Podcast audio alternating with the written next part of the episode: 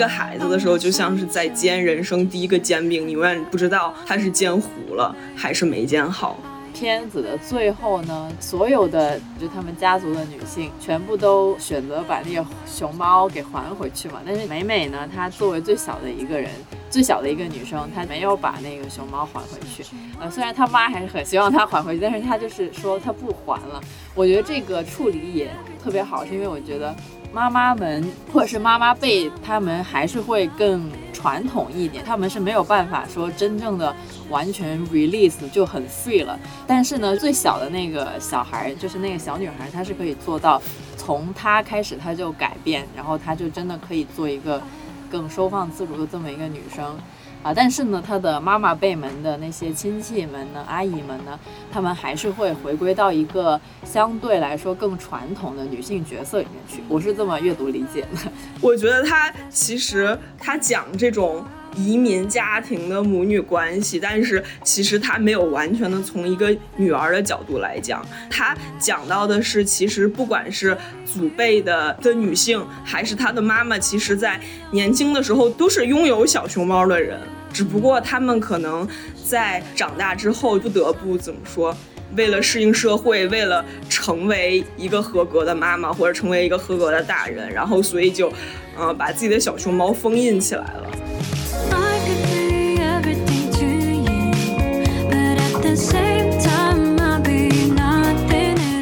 Hello，大家好，欢迎收听美理想编辑部，我是林兰，我是嘉瑞，我是阿紫，我是乔木。对，今天这期比较特殊的在于，我们是一个线上录制。大家好，这里是美理想第一次尝试这种高科技的录制方式。我们也不太熟练，对我们不太熟练。对，现在乔木那边是几点来着？我们为了突出这个时差区别，嗯，我这边是早上九点。然后感谢大家，因为将就我的时间，所以把没理想变成了一个深夜电台，蛮好的。为什么蛮好的？非常的舒适，因为我就可以躺在床上聊天，有一种。闺蜜夜话的感觉，就是真正的宿舍夜谈，只是你们都没有躺在床上，只有我一个人躺在床上。只有现在那个小紫一个人躺在床上，以一个非常舒适的状态在录制。那我们今天要聊有一个人缩在衣帽间里。对啊，那就是我有一个人，因为要找一个地方小一点，那个回音没有那么大。因为我上次录的时候回音超大，就很尴尬。这也是我能找到最小的空间了。我们今天要聊的是一部刚上映没多久，然后好评非常多的一部动画片，它就是那个迪士尼的《Turning Red》，中文译名是什么来着？乔布？呃，《青春变形记》。我不得不补充一下，迪士尼没有让这部上院线，真的是迪士尼非常没有眼光。而且最令人愤怒的是，迪士尼给他出的周边都很拉。我是看完之后第一时间去搜它有什么周边，然后我不明白怎么想的，它出的那个红熊猫的周边都不多，然后并且所有的那种毛绒周边都做的非常辣，大家可以不用去找了。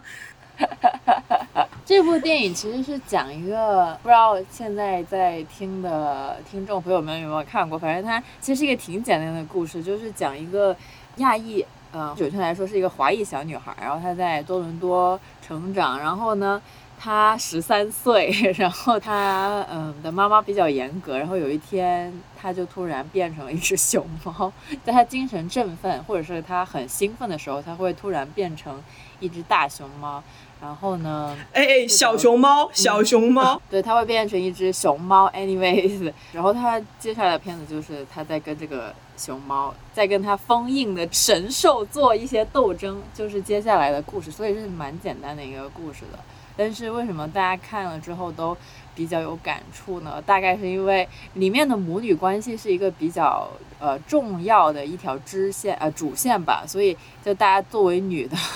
然后。都有妈，所以就会比较的这个有感触。呃，其实先想问一下大家的看完《Turning Red》初印象是怎么样的呢？让嘉瑞来说一下吧。嗨，就是小熊猫 好可爱，每天疯狂发小熊猫的表情，乔木老师给了我很多小熊猫的表情，我就不分场合、不分时间，在不同的群里瞎发。呃，因为他那个设定是二零零二年的温哥温哥华，是温哥华吗？嗯，多伦多。然后那个女生是十三岁嘛，其实就比我大两岁的样子，就感觉是同代人。然后有人说那个。呃，女娃娃很像我，然后我说怎么样？是因为戴眼镜胖胖的，所以很像吗？这样的话，听众可能会对你的长相从此之后有一些误解。没关系，没关系。小紫呢，看完之后有什么想法？啊，我就觉得他把八年级小女孩的那种心理还有感情都刻画的蛮真实的。除了我们以后面要说的母女线之外，我特别喜欢他那条友情线，哎。我觉得那个时候的友情就是建立在大家共同喜欢点什么的基础上，然后就会从那种课下大家一起聊天，然后分享那个东西的各种细节，然后到建立一种非常深厚的友情，到这份友情可以成为你生活的支撑，就非常真实。因为我感觉我那个阶段的重要的心理支撑也是朋友。就是有再大的问题，都会觉得那有朋友在，可以跟朋友讲，就绝对不是爸爸妈妈，就 是爸爸妈妈可能是那个问题的源头，然后是靠朋友的爱去化解这一切的。嗯，这是我觉得很喜欢的那个部分。嗯，来，我们乔木老师力荐这部片子的原因是什么？就因为不过乔木老师，乔木老师看到。呃，不能这么说，不要这么说，不要一上来就在这里拉踩。乔木老师看这个片子，真的看到后面在客厅爆哭，但是这个我们可以留到后面讲。就是我真的很喜欢哭的程度吗？那真的有点厉害耶。我跟你讲，它是我大概这三年。以外，哭的第二厉害的片儿，呃，就是第一厉害是《La La Land》，就是属于那种在飞机上爆哭吓到空姐的那种程度。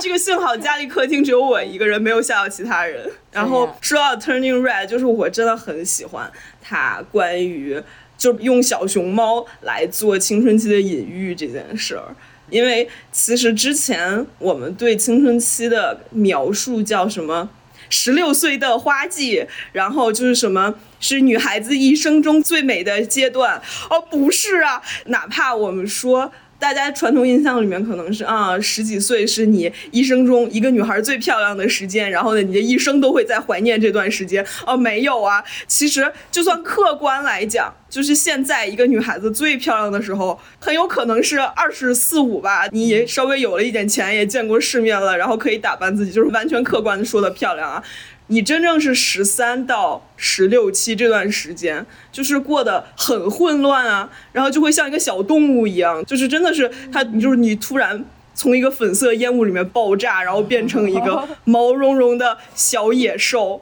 我看了他的那个幕后纪录片，导演也说，其实连纪录片都已经看完的程度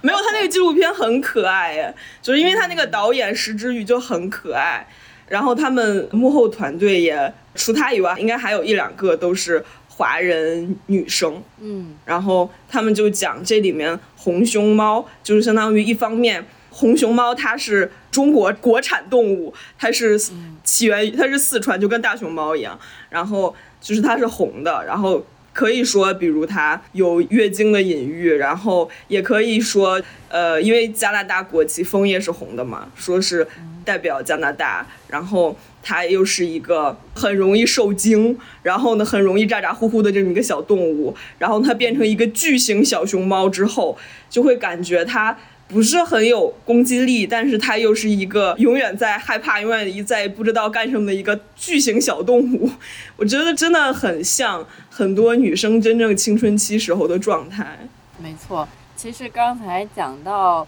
隐喻这个事情，我也是觉得小熊猫的这个挑的还挺不错的。但是据我所知，应该是他们先觉得这个小熊猫特别的可爱，然后觉得要做一个小熊猫的这么一个形象出来，然后他们再开始找其他的隐喻或者是主题什么的。我不知道在微博刷到，好像是这么。说的来着，我就是补充说他在那个纪录片里是这么说的。我觉得大部分可能都是因为这样的，就是你很有条理的说啊，我之所以选择这个形象，它背后有什么隐喻，有什么起源？不是，基本都是因为它太可爱了，所以你给它合理化为什么选它，然后进行一些阅读理解。小熊猫它是这个，它整个就是一个青春期的隐喻嘛。另一方面，我还觉得它就是。一个就可能更性别化一点说吧，它就是一个女性会情绪化的这么一个，也是一个隐喻吧。其实我自己很喜欢的是到，因为他们不是所有的妈妈，就是那些女性都会，他们家族里的女性都会变成熊猫嘛。但是到片子的最后呢，所有的就他们家族的女性全部都选择把那个熊猫给还回去嘛。但是美美呢，她作为最小的一个人。最小的一个女生，她没有把那个熊猫还回去。呃，虽然她妈还是很希望她还回去，但是她就是说她不还了。我觉得这个处理也特别好，是因为我觉得妈妈们或者是妈妈辈，他们还是会更传统一点，他们是没有办法说真正的完全 release 就很 free 了。但是呢，最小的那个小孩，就是那个小女孩，她是可以做到。从她开始，她就改变，然后她就真的可以做一个更收放自如的这么一个女生啊。但是呢，她的妈妈辈们的那些亲戚们呢、阿姨们呢，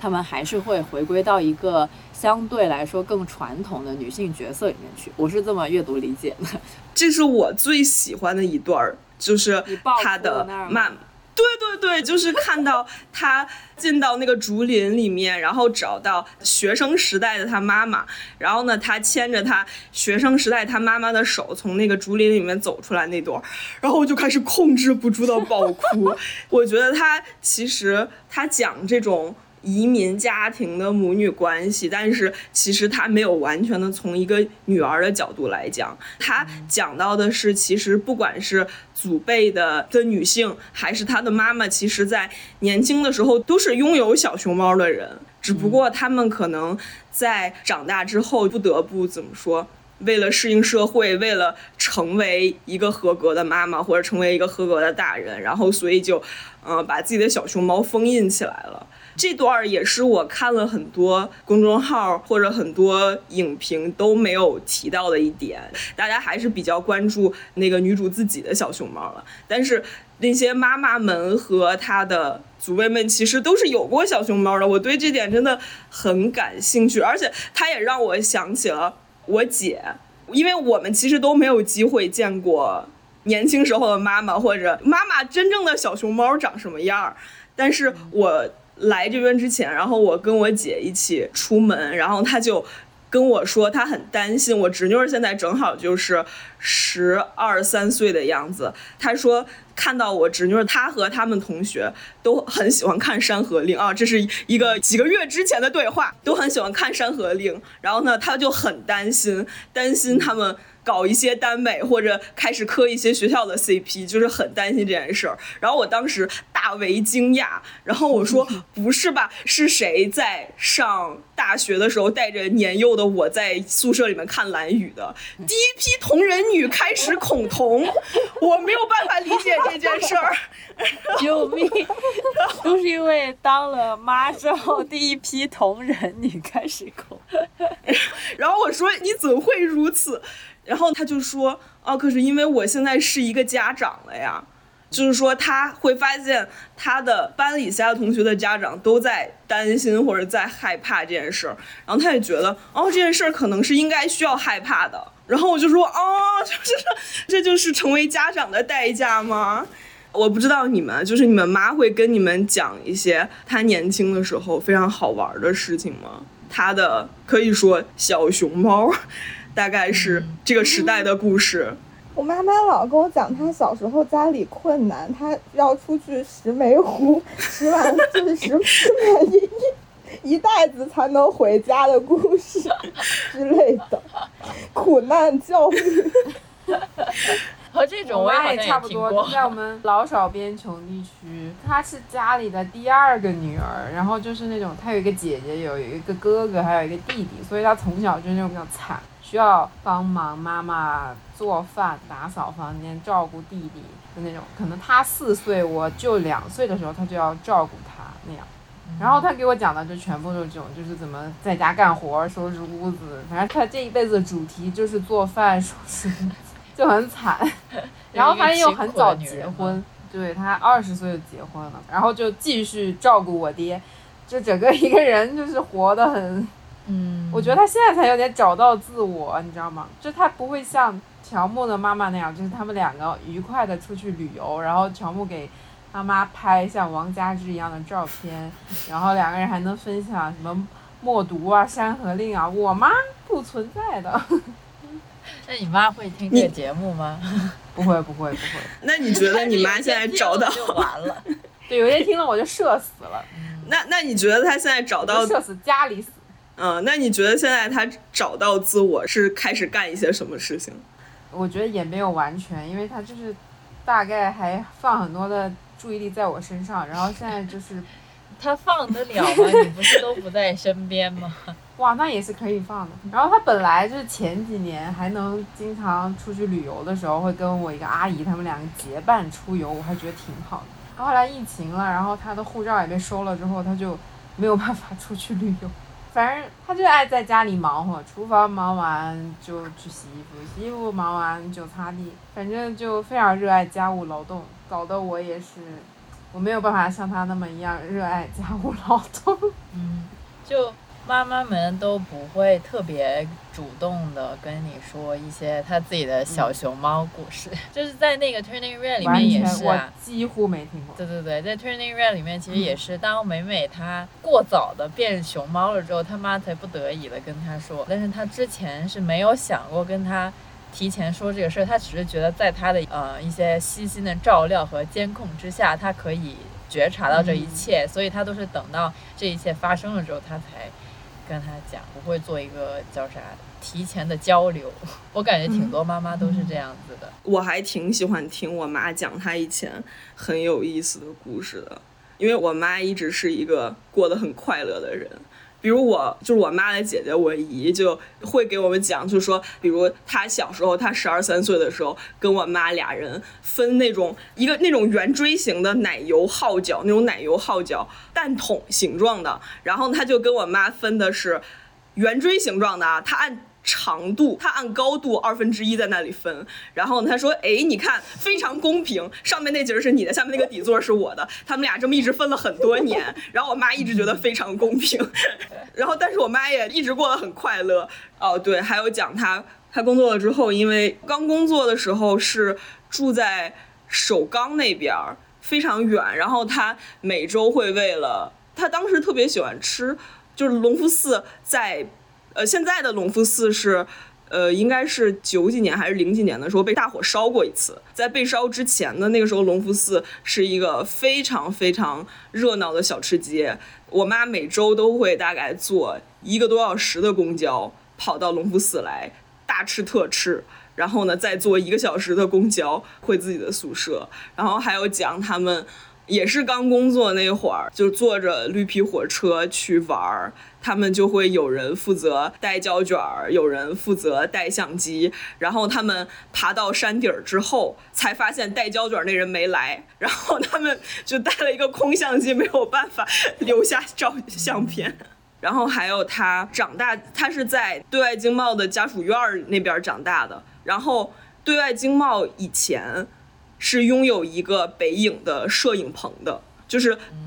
北影最大的那个摄影棚以前是在经贸大学里面，就是现在现在那个行政楼以前是他的摄影棚的一部分，没赶上。对对对，然后呢，那里面据我妈说，好像是拍《火烧圆明园》的时候出了一点小意外，烧掉了一些，后来就搬到现在在的地方了。然后呢，他们以前就所以因为那个就在经贸大学里面，他们就经常有免费的电影看。那是应该是他上中学的吧。一到暑假就可以去蹭免费的电影。他后来也很喜欢带我去看电影。然后以至于就我搬来华盛顿这边之后，他会问我附近有没有电影院可以去，你有没有机会去电影院，然后就感觉从他的记忆里面来说，看电影就是一个。非常纯快乐的那种时候，所以他来问我有没有看电影，其实是就想问我最近过得好不好。所以你外婆对你妈妈管教也是比较松一点那样子的吗？因为我妈是他们家最小的孩子，就相当于她有一个哥哥和一个姐姐，都属于比她大个将近十岁，然后他上面还有一个跟他差不多大的姐姐，然后我姥姥到我妈这儿已经管不动了。所以，我妈一直是非常散养的状态。我爸也是他家最小的儿子，然后我爸他们家也是一样的状况，到他这儿已经管不动了，所以我们家对我也是一个散养的状态。我就是看那个电影的时候。也有一个很明显的感觉，其实美玲妈妈对美玲这么美玲，哎，我去，我老想，我不是我的发音问题，是我老记着，我以为是那个王字旁一个令的那个玲字，所以我老是说错。就是美玲的妈妈之所以那样对她，也是因为她的外婆是这样对她妈的，所以这是一个叫啥？就是是有一个模式在的，就是你妈的妈是怎么对你妈，你妈就会怎么对你。所以我看这一点，我觉得还挺真实的，因为我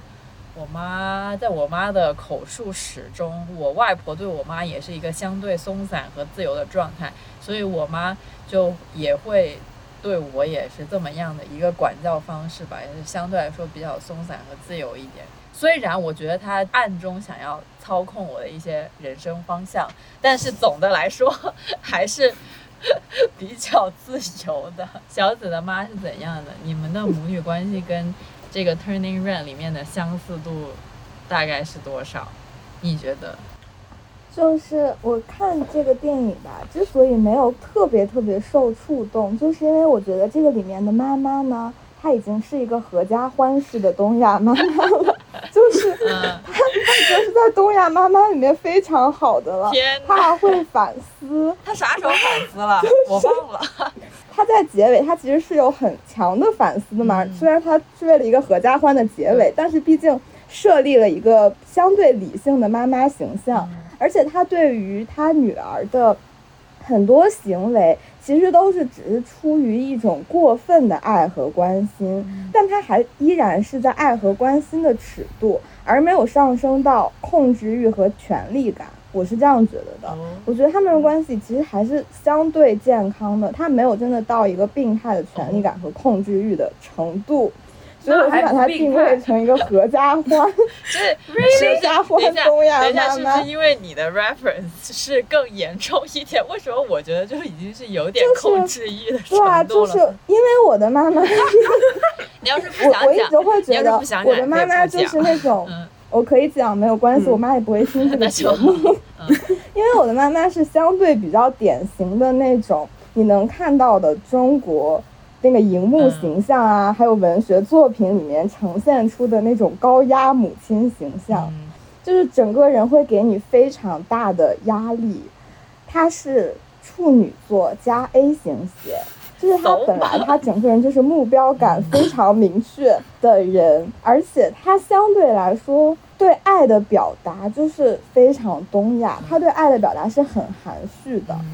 就以至于其实我到现在。我都没有感觉到我妈妈非常的爱我，我觉得她是爱我的，但是那个爱的程度可能是相对有限的。你不是说她给你买保健品，然后你也给她买保健品吗？对啊，就是之前我记得好像相遇，他当时做那个父母关系的题的时候碰见他，然后他问我说：“你跟你妈妈的关系是什么？”我给他用的形容词是相敬如宾，就是我们已经，就是。就是我们已经经历完了那种为了我为了权力抗争的那个彼此拉扯的阶段，就是他现在已经知道了大概我的边界是在哪里，然后我们反而会有再加上我长大之后会比较理解他的一些曾经我觉得难以理解和让我很痛苦的部分，就是我理解了那些，我现在就能够比较包容他的。各种行为，虽然我现在依然是跟他视频十五分钟之内，我就一定会 emo，就是我我本来度过了完美的一天，然后晚上我妈妈给我发来视频，就是一通最近工作怎么样呀？然后什么你这样下去可不行啊！就你这个工作，他我看也不是很忙嘛。你们这个年轻轻的也没有一点什么奋斗精神，就是，然后就又不稳定，什么又挣不了多少钱，就大概是这样一通。然后每次这样一通问下来，我那一天就瞬间到了夜里的时候就回归掉 emo 的状态，我要恢复好久。他就是什么程度呢？我跟他视频说我的室友出差了，他没有回来，他太忙了。我妈妈立刻就能说：“你看看人家的工作多锻炼人。天哦，那我有 ”这就是那我有点就懂我的妈妈是那种人格，对对对。所以我当时看这个动画片，我觉得她啊，这个她还好妈妈，这个妈妈不是很好吗？可能很多一些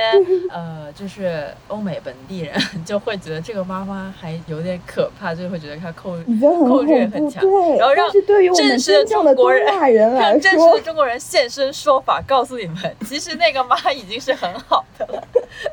笑死！就是我看了一条那个豆瓣短评说，这个电影最不真实的部分是那个妈妈竟然会道歉。对，我刚才发现了一个有趣的你说 pattern，就是是不是那个妈啊、呃就是管教方法相对自由一点的呢，就会听没理想；就是稍微更传统一丢丢，他就不听没理想。我妈是不会听，对因为我妈她不知道这个节目的存在，我没有告诉我妈妈。哦，哦，我也没有。看来是我也没有是有这个模式在的，被我发现了。有有有，嗯，嘉瑞说吧。我妈是那种无微，就之前是无微不至的生活上的照顾，她是完全不会照顾我情绪的那种，就她完全察觉不到我的情绪，因为她有点粗线条。嗯，然后我是那种就是超细腻型，就是我爸可能更会在情绪上面可能会找到那个点。嗯，然后他就是从小到大每天早上做饭给我带饭，就那种把我的生活照料的很好的。就我刚才说了，他是那个喜欢在家里忙活的那种类型。然后呢，因为我上高中的时候为了学文科跟他们打了一架，然后上大学的时候为了去现在学校跟他们打了一架，所以他所以等一下，们其实在你现在骨子里嗯你打了一下，就是听众会以为你真的是物理上跟他们打，因为你的人设是这样。你的人设是那样，你就是闹了一架，就你注意在家里你闹了一架注意一。下你的修辞。嗯，对，就吵了吵了一大架。然后我就从小到大，嗯班长啊什么什么，就是他们对我也有一些过高的、不切实际的期待，然后他们就会桑炮就妥协。然后我觉得他们在内心里哦，然后我大学还转了一次专业，嗯，就是每一次我说我要这么干，然后他们反对，然后我就坚持这么干，然后这样干的次数多了，他们就默认为我也不会听他们的话了，但是还会来叨叨，但是，但是我从小到大有一个点，你们一定没有的，就是我有非常严重的身材焦虑，就是从我妈那儿来的，我妈就是会经常说你她直到现在都会。对他现在跟我视频的时候说，哎，你最近瘦了，瘦的眼睛都变大了，就是这样。但是你少吃点，就是这样。亲亲自传播就一定会。少吃。对对对对对，就我小的时候，因为他不让我吃饭，我跟他生气，我躲在房间里不出来的那种，就是他真的不让我吃饭。虽然我小时候，是因为你吃太多了吗？还是怎样？就我那时候比较胖，我初中的时候真的很胖，比现在胖天可能有，二三十斤那种。可是你很高啊，你跟我差不多，所以其实那也不能阻挡我胖的事实，是真的很胖。嗯，好吧，反正就是真的很胖。然后呢，他就是一边，他为了我营养还要给我做饭，但一边又不让我吃，你知道，就是那个很但是不让你吃，就这让我想起来本身吗？就有的时候我特别想吃面条或方便面或什么的，哦他就会不给我做饭，嗯或者是比如说这一天其实没什么事儿，然后呢晚上他就说咱们今天晚上不吃饭了，就是这种，然后我就会很生气，这也太狠了吧！我就会很生气。但我小时候就超好。嗯，这个让我想起来，就之前简历里他经常讲一个梗，就是说，就是还在裹脚的那个年代，妈妈为了女儿能嫁得好，一边伤害她裹她的脚，然后一边是为她好。我觉得我妈就那种心情，就是一边不让我吃饭，但是一边他是为了让我瘦一点能好嫁，就大概是这么个思路，就是一直是这样，然后特别好笑。上班这几年的主题，就开始几年就是，哎，你怎么不去大厂？你怎么不怎么样？你怎么不怎么样？什么？你姐已经一年收入多少了？你怎么还这样？巴拉巴拉，就是人家已经结婚了，你怎么还这样？人家已经怎么样？你怎么就是一直在比比比比比，比到后来就是他们可能也放弃了，但。是 还是会叨叨。然后有一次有一个没有，我想说我，我最近掌握了这种话术的反向 PUA 方式。有一次也是我妈就说起来说，哎呀，那个张阿姨家的女儿也在北京，现在一个月挣多少多少多少钱。我就跟我对对对妈说，我说妈妈，你们怎么还比孩子的工资呢？你们应该比一比谁先能给自己的孩子在北京买房。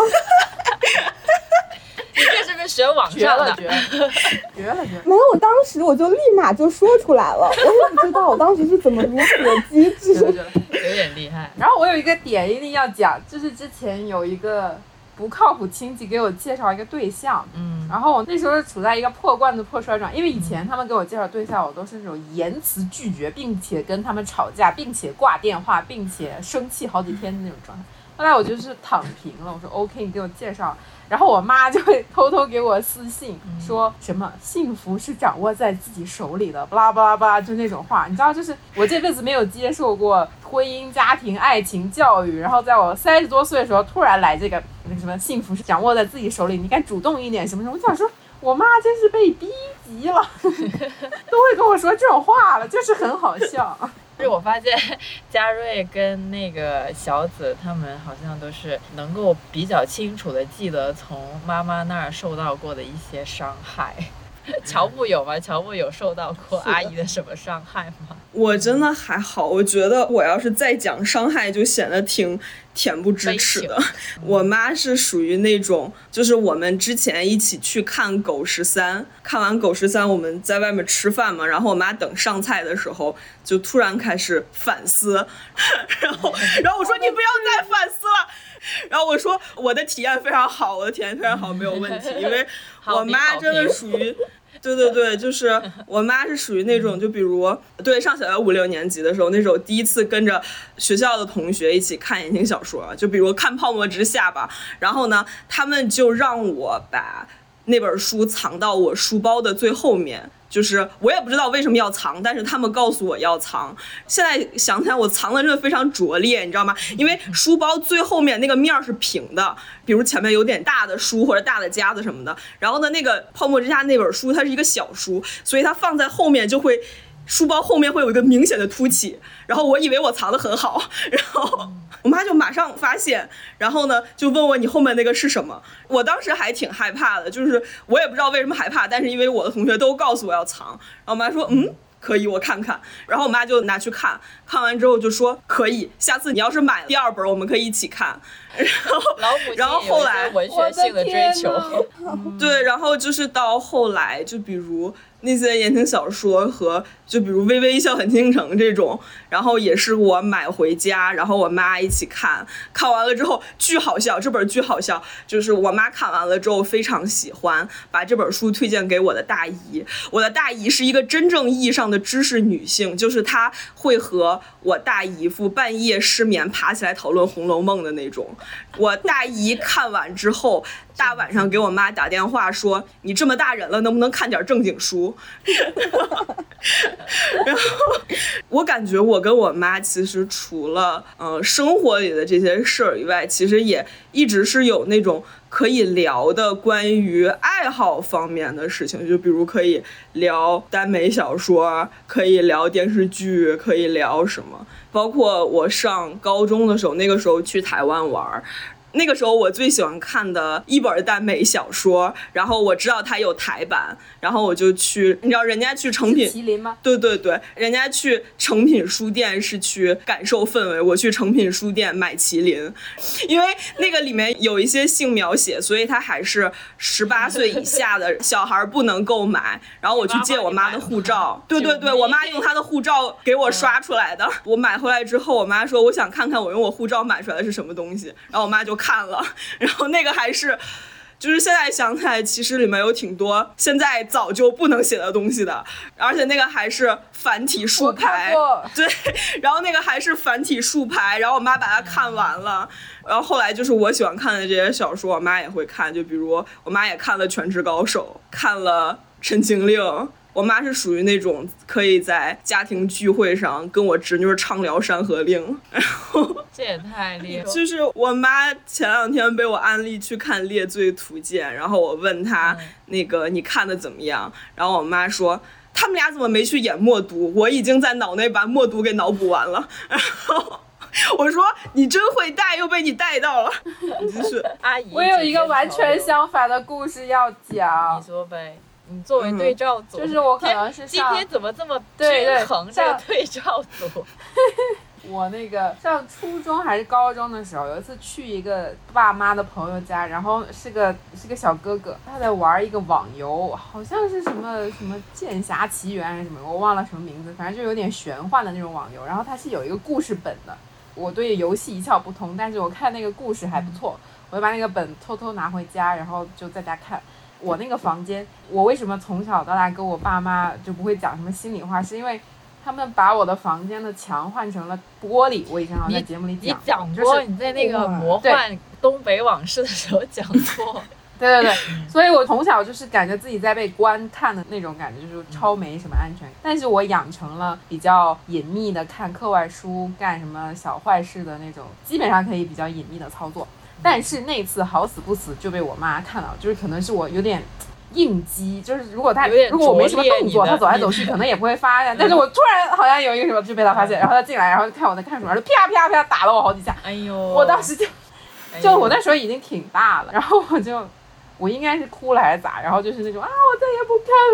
看了。但是这是给我留下了非常严重的心理阴影。在这种环境下长大的我，是很难跟他讲什么心里话，心里话，或者是我的想法，就是所有的都是需要经过加工，因为我已经就是条件反射的加工我自己的行为和语言了。我也有一个这样子的故事，是好像 当时在上初中还是什么吧。差不多，因为类似的偷偷看课外书的原因，然后我妈妈就进来，大概就是拍了我的后脑袋一下，还是怎么样？我妈是几乎大概只有那一次或者两次，我记不不太深，有真的跟我动手，就是拍我一下或者打我一下。是是是。但是她，我自己觉得那个事情本身对我来说影响没有很大，但是她竟然事后可能过了两个礼拜，然后在我奶奶家，很多人大家聚在一起聊天的时候，我妈妈以一种。好像很骄傲，又好像很炫耀的口吻说：“这个我也打呢，什么我那天什么什么也拍了一下。”我当时就坐在那儿，我现在已经难以想象我当时受到的心理冲击了。反正我当时就觉得我真的有点恨我妈妈，嗯，但是现在这些事情就是全部都已经过去了，我已经原谅她了，然后新的矛盾就用新的方法去解决，过去的事情就已经过去了。我觉得美美的故事跟比如说像我，或者是像我这种真的在这样子的关系中长大的人的故事有一点的不同，真的就在于美美的那种，她想要去突破妈妈的掌握。里面是含有对妈妈的愧疚和对他们曾经母女关系的依恋的，就是那里面有非常浓爱的部分。但像我青春期的时候，真的开始从一个懂事的女孩到开始跟我妈妈对抗。的时候，我的内心是没有任何愧疚的。我就是觉得，那你这样对待我，你就应该得到我这样子的对待，没有任何那种温情的成分。那个时候，单纯的就是要争夺自己的权利而已。那我还是很有愧疚的诶，比如跟他们吵架，或者是就是挂电话这种，我就是会马上有点后悔。然后我想起来，我挺小的时候，好像在大腿上写过，就是比如“妈妈，我恨你”之类的那种话，然后被他 看见了。等一下，这也太抓马了，在大腿上。我跟你说，我小的时候做过什么？我跟我妈妈吵架吵得非常严重的时候，我就是把家里一张全家福的照片把我妈撕下来。那你不要很挺猛的耶！我的天，天哪，没看出来。我人生中百分之九十九的架都是和我妈吵的，截至目前这是一个非常准确的数字。对，青春期那个时候是会吵的，反正现在吵的不是特别多吧。不过我觉得这不是因为我很好，的确是因为我妈的确她在这方面做的非常非常，她就是她。就是她一个完全政治正确的妈妈。我觉得现在让我去做，我可能都很难做到，因为她就是属于那种在，比如我上初中的时候，她觉得可能我有点感觉我在谈恋爱，然后她。是把我约到了一个咖啡厅来跟我讲的这件事儿，约咖啡厅，然后天，哇哦，对对对，然后我当时因为你知道，当时像上初中的时候，那时候你对咖啡厅的感觉就是一个大人谈正事儿的地方，的确就是有感觉自己怎么说，就是他在跟我沟通这件事儿，而不是。就相当于单方面的想要管我或者怎么样，是一个自上而下的一种管，对对对，是一种相对来说比较平等的交流。对，然后包括后来，就其实我之前一直以为，就可能身边的母女关系很多都跟我差不多，然后包括后来我的朋友，参差就在这个群聊里面。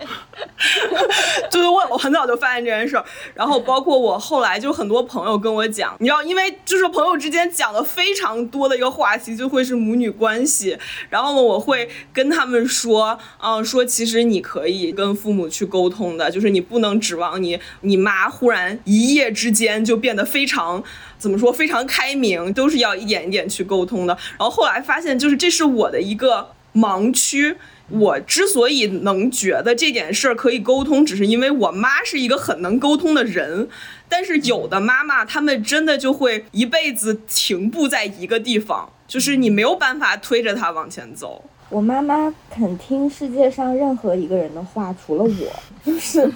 一模一样的话，换一个人跟她说，她就觉得有道理。但是如果是我跟她说的，那她想都不会想，就会直接否定。那你现在找到的方法就还好了。那你妈妈会听听你爸爸说话吗？像那个《Turning Red》那个电影里面，有一点我觉得还挺。也是一个比较小的点，就是那个爸爸的角色，其实他也是一个啊，那个爸爸，对他也不能说是一个缺席的父亲，他主要是他没有管的那个空，他没有插进去的缝，对他比较沉默，然后他也没有那种管的缝隙。我爸也是有点像，就不是说我妈就是完全管我很多，主要是还是一个比较传统的家庭的分工嘛，就是妈妈管孩子会相对多一点，然后爸爸就是一个。不咋说话的角色，但是以前在我小时候，我还是觉得我爸挺好的，因为他也不怎么会骂我，就是一个比较冷静的状态，也是会有一点点充当那种，就当我跟我妈吵架的时候，是一个呃，也可以算是一个润滑剂 或者是传话筒的状态。对，所以我还挺好奇，那个什么小紫刚才有聊到你，那你妈会听你爸说话吗？或者是？你爸是个缺席的状态还是怎样？他们会沟通。我爸，我爸爸也不是缺席的状态，但是因为我爸爸的育儿理念也和我妈妈完全不一样，但与此同时，他也还是按照一般家庭，他们那个年代的一般家庭一样，也是女性承担主要的照料和育儿的任务的嘛。然后呢，我爸爸就负责在我和我妈妈产生非常大的矛盾的时候，站出来站在我这边。或者是帮忙调和一下，就我觉得我妈在那个时候应该非常的崩溃，事情已经这样了，还有一个人在旁边说风凉话 之类的，就是没想到小子是叛逆少女。对我那个时候非常叛逆，青春期的时候，我青春期跟我妈妈吵架，吵到 吵到我爸非常的害怕。我爸爸就是害怕我们两个吵到这个家无法维 持下去，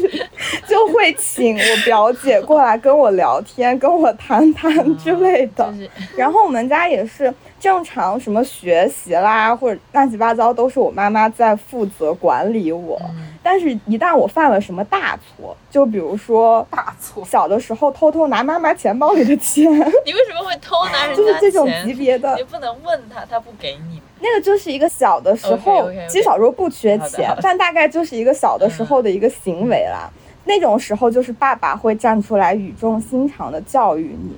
所以其实我小的时候会很惧怕我妈妈的管教，但是真的从做什么行为，从心理上是有点害怕让我爸失望，因为我爸爸就是永远站在一个正确者的那种样子，然后表达出我很爱你，你不可以让我失望的态度。他又很好，他又希望我好好玩呀什么之类的，他都是非常正确的。但是这一切，当我长大后再回看，我想说，当爸爸也太容易了吧？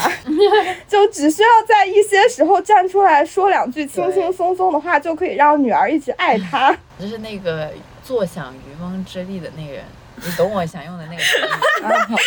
别看你真的很好的好的好的我知道你的意思，就是爸爸根本就没有付出什么，但是他得到了很多爱和尊敬。我长大之后就觉得这件事情很不公平，我是觉得，所以现在我有在反思啦，这个就是要多爱妈妈一点啊，还是要和爸爸平衡一下。不说了，就是这些。嗯，小的时候很喜欢爸爸，然后等到爸爸老了就发现是个讨厌的老头的这种故事。啊，我感觉我们好难过，就想要时间还我的爸爸来。还你的爸爸来。嗯，就是小的时候，因为我爸经常出差，就是可能一走好几个月，然后他就会给我很多零花钱，然后我就真的，我那个时候真的是花钱如很有钱也不也不能说很多吧，但是 只不过是想买什么书就能买什么书的状态。然后后来我爸，反正现在我觉得我和我妈关系比较好。但好像大部分人都是这样吧，就是虽然小时候会跟妈妈吵得比较凶，但是因为那个 bonding，就是那个情感的 连接一直都在，所以就到老了之后，就等大家都放下了一些东西 之后呢，反而会比较好。然后呢，跟爸呢，就是小时候也没有什么太多的争执或者是争吵，然后老了之后后就说你怎么这样？虽然我们家对我的政策都是散养，但是是不一样的散养。就是我爸是真正完全不管的那种散养，然后我妈相当于是有范围的照料。就是我们家甚至到现在都没有一个家庭群，就是因为这个之前我听过，就很好笑。对你跟你就是爸爸都是单聊的是吗？哇，我没有什么可跟我爸聊的，我跟我爸之间的对话，我我记得我还截给你们看，我非常好笑，聊的比较，因为是裤衩。对就是之前，因为我可能是在座所有人在家住的时间最久的一个。然后之前因为也是一直住家里嘛，跟我爸的微信沟通就是猫的照片，然后我有一个快递在快递柜里，你帮我拿一下。然后我爸让我帮他买票，还有什么啊？对对对，还有呃，疫情的时候，我爸有的时候来接我下班，然后说你到哪里了？然后我到了。对，就是就相当于是我爸从小也没有怎么参与，但是现在能看出来大家对爸爸的要求低到一个什么程度。我从小到大一直觉得我爸是一个普通男的，直到长大以后，发现我爸竟然是矮子堆里拔高个儿。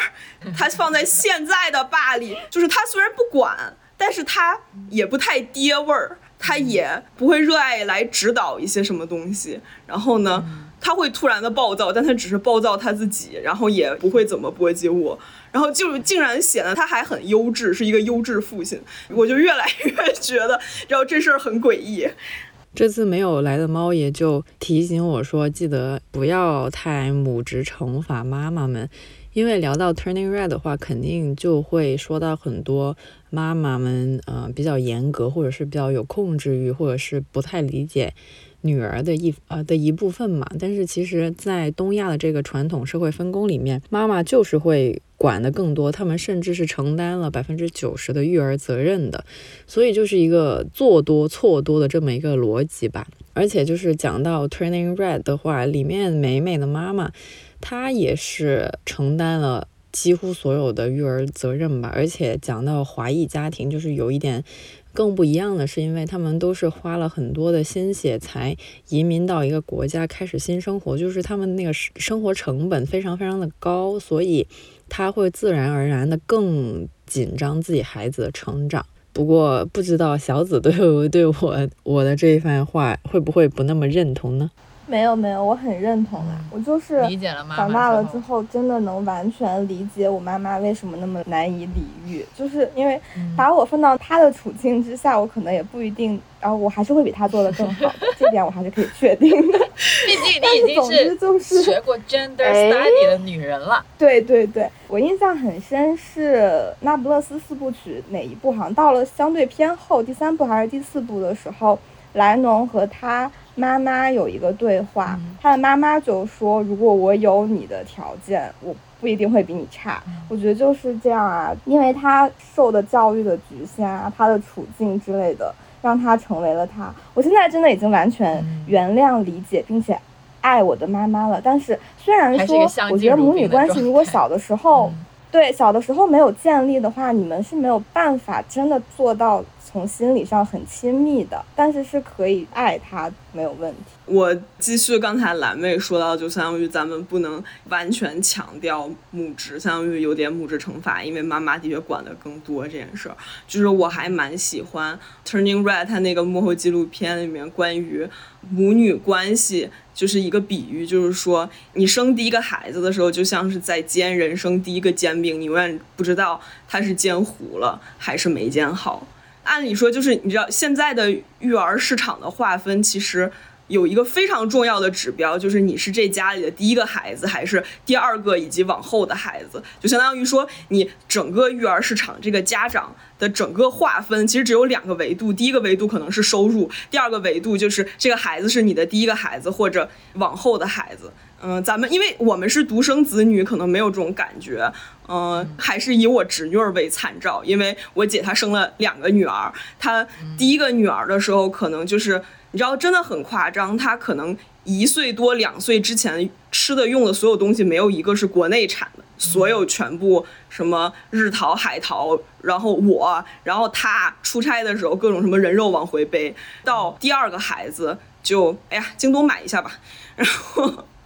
他生到就是就是相当于他到第二个孩子会完全的，可能也是因为精力过不过来，就会完全的松弛下来。但是，因为我们都是妈妈的第一个煎饼，他们不会拥有第二个煎饼了，所以他会把所有的这种，对对对，就是他也不知道怎么做，他会把他所有的精力，然后所有的不安，然后全都倾注在你一个人身上。嗯，所以现在往回看，其实也非常能理解，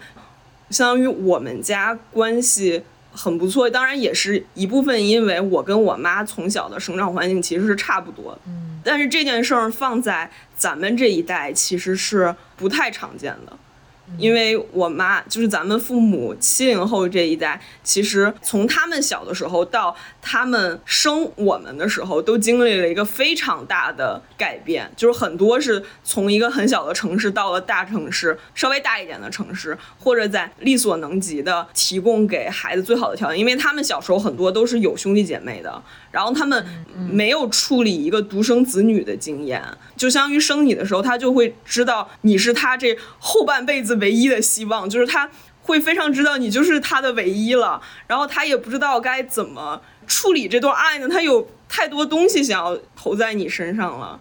然后那个时候其实又有太多奇怪的指导，因为现在是有很多不管是正确还是不正确的一些育儿指导了，但是那个时候其实。咱们这一代的时候还没有特别多这种成体系的指导，然后来自于姥姥和奶奶那块的指导有很可能不是对的。我也要发言，就是 就是我我妈现在还是非常多和深的受我姥姥的影响，就是因为我们在哈尔滨。举手。嗯，就是就是我那我快我妈也是那样。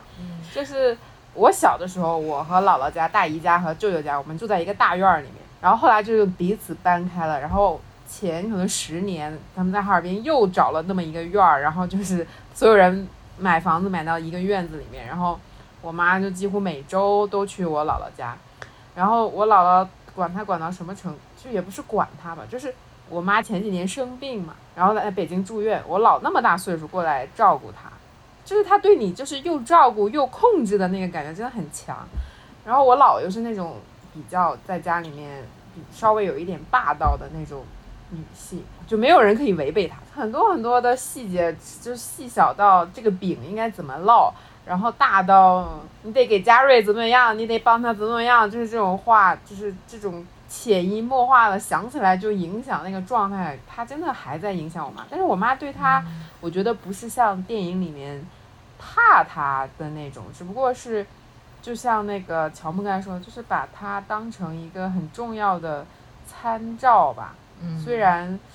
我也不知道这样好不好，因为呃，像我姥姥就会比较强调，就是她她不太看说你挣多少钱或者你什么工作，而是说你能不能照顾自己，会不会收拾屋子，这个是一个 非常非常大的，他们比较关心的作为一个女性的能力。嗯所以我妈也会比较在乎这一点。嗯，我妈就是被我老培养成一个非常热衷于做家务的人。然后我妈每次来到我这儿就会开始嫌弃，怎么地上都是头发，怎么这儿这么脏，那儿这么脏，叭叭叭就开始说。勤但是快的主妇，你要知道，我已经是嗯我已经是同龄人里面，就是我们这个框框里面，家里收拾的比较好了。我也想说一句，我妈和我姥姥，嗯因为我妈妈她非常非常的爱我姥姥，嗯非常非常听我姥姥的话。我姥姥是一个非常神奇的女性，她的所有儿女都把她说的话当做圣旨一样的执行。然后嗯，我妈妈就会觉得，我都听我妈妈的话，我都那么爱我的妈妈，为什么你不能听你妈妈的话呢？哎，那不就跟怎么表姐好搞电影一样了？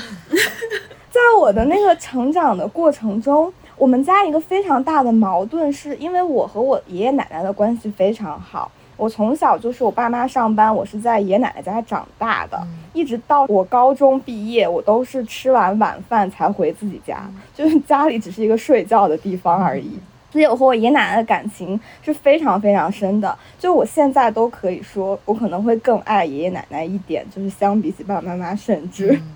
然后，所以我妈就觉得，那你那么爱你的奶奶，但是你与此同时，你跟你的姥姥的关系又比较淡嘛。因为我我和我姥姥的话，就一年能见个三四次面，就差不多是这样子。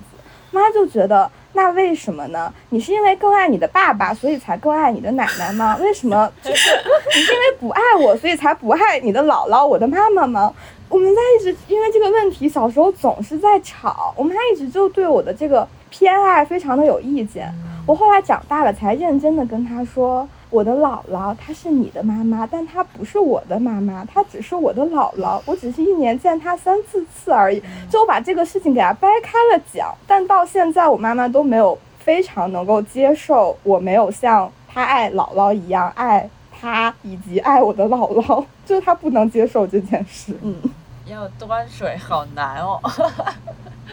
真的好难。我觉得 Turning Red 它是有展现出那种东亚母女关系的一个最大公约数吧，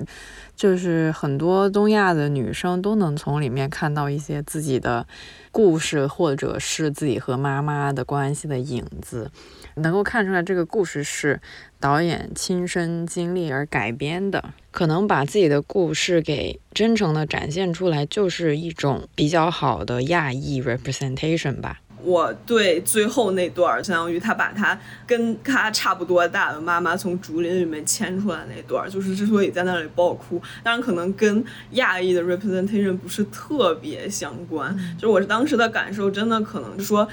如果你会有一个女儿，你真的有可能会拥有一个世界上除你以外最能理解你的人，虽然可能是在很多年以后他才会开始理解你。这段让我想起很久以前看你想做的一个 UGC，那个时候是我是其实就是想要为母亲节做的，就是说如果你遇到了，如果你有机会对像你这么大的妈妈说一段话的话，你会说什么？那个很可惜，就是没能把大部分的答案都展示出来，因为那个虽然怎么说收到的反馈不是数量最多的，但真的是每一份都写的非常非常动人。真的就是我一边在那儿做 Excel，就一边把那些表整理 UC，我一边在那里爆哭，然后。然后就是说，就是参与这个回答的女儿，可能也就是二三十岁，他们写给这个时候的妈妈，基本就是都已经生了他们了，或者已经结婚了，马上就会生他了，最多最多给出的反馈全都是说，你如果不结婚，你如果不生我，我知道你会过得更好。我也希望你去过那种更实现自我，然后呢，更能保留你自己的性格，保留你原来的爱好，保留你原来的追求的生活。就是生不生我都没有关系的，就是非常好哭。其实大家在现在可能再回想起，嗯，无论是以前有没有吵过很多架或者怎么样，其实更多的还是对妈妈有一个很好的祝愿。我也印象很深刻那个 UGC 的征集，而且我记得好像没什么男生回答，是不是？我记得可能是有一两个，但是写的不好，而且我在这里不得不拉踩。就是我是真的觉得，一个妈妈生的儿子还是女儿，会对她以后的生活质量产生，就是我不是指那种完全金钱上的啊，是指那种关怀上的生活质量产生很大的不一样。就我身边的经验，真的是生了女儿的妈妈以后，基本都会受到更好的关怀。但我觉得刚才乔木老师讲的那个 UGC 的征集题目还蛮适合作为今天的结束的，就是如果现在给二十年前的妈说一句话的话，会想要说些什么？二十年前是几岁？就不用二十年前，就是像你这么大时候的你妈就可以了。像我这么大的时候，我妈已经生我生了十年了。我好像只对他们说过一次我爱他们，我就是还是爸妈在一起，就是我高中考完大学之后会办那种升学宴，嗯，然后那个时候说了一句，嗯，然后从此也再没讲过，之前也没有讲过，然后呢，感觉是就比较肉麻，也不会说出口。现在让我说我也说不出口，但是我真的真的希望我妈可以这样说有点残忍，就是找到一些自己的生活，但是她可能她觉得那就是她生活的概念里可能没有这个事。不是她的整个的那个意识里面可能就没有这个事情，嗯，或者她觉得有了家庭之后就是要全心全意付出，然后拥有自己的生活或者自己出去玩或者自己去干嘛是一件不道德的事情。我觉得她一定是这么想。但是这两年呢，就是我每年都会给他们点钱，就是一点点小钱，然后呢，他们都很开心的样子。我那我就不如祝我以后可以挣更多的钱，然后多给他们点，他们会更开心。行吧，我先说吧，好啊，嗯，就是像我这么大的时候，我妈妈也已经生我了，嗯但我还应该挺小的，可能就是一岁吧。嗯如果是对那个阶段的妈妈说的话，我会希望她可以生活的松弛一点。嗯其实生活里没有什么大不了的事情，值得耗费那么多极致的情绪。嗯就希望他可以自由和开心一点了。嗯你有了？我妈像我这么大的时候还没有生我，不过她这时候已经结婚了，应该两年之后就会有我。我想跟她说，就是说，其实因为在我小的时候，他的确付出了挺多，因为我们家是我爷爷奶奶、姥姥姥爷基本没有参与过带我的这件事儿，我基本是完全是我爸只参与了一些，然后我妈的确是在这段就在我很小的时候付出了非常非常多。然后我想跟他说，就是说。就是现在的他应该是还是一个完全拥有自己的生活、完全拥有自己的小熊猫的这么一个人。然后在后面的一些年里面，他可能是因为带我，所以他不得不把他的一部分小熊猫封印起来。但是没有关系，就是在我长大之后，我陪他去看了很多很多电影，然后我们会在我上学的周五晚上一起去看夜场电影，然后看完夜场电影走回家，然后我们还一起去去了很多很多地方一起玩儿。就是说，他的小熊猫其实后来又被他找回来了，嗯，没有关系。哦，哦，我爱要流泪了。吴师傅，快点回来，继续给妈妈拍王佳芝一样的 照片。哎呀，我最后说一下吧。我想想，我说我妈在我的这个年纪的话，也还没有生我，但是我忘了她认识我爸没有，应该认识了吧？但是应该也还没有结婚。Anyways，我会对他说，我希望他可以再推迟个一两年再生我吧。我也是觉得他那你就没了。为啥、推迟一两年我就比现在更小两岁而已，不行吗？我想永葆这是另外的人了，大哥。好吧。No No No，那是另外的人了。但我还是希望他可以趁着还没有生孩子，我始终是觉得生孩子然后养孩子是一个非常大的事儿，而且太烦了，你没有办法把它塞进去。我只是希望他有更多的时间可以去做他自己想做的事情吧，就是旅游啊也好，什么一些别的有的没有也好，或者是找份什么更厉害、更优秀的工作之类的。就是希望他有个多一点时间去做更多他自己的事情吧。哎，我很小时候会跟我妈说，因为粤语有一句话是什么“生一块叉烧好过生这个孩子”，之类的。就有我小时候会跟我妈说，好像生叉烧比生我要好，因为叉烧还能吃，我不能吃。总体来说，就是希望我妈再享受几年青春洋溢的生活就好了。然后还有就是，我长大之后还是一个挺不错的人，所以就是在养我的时候就不用太担心，不用比较 chill 一点的就好了。不要死那么多脑细胞，但是我说这些也没有用哈，该死的脑细胞都已经死掉了。我们这些好像母亲节特辑，真的早录了好几个月的母亲节特辑。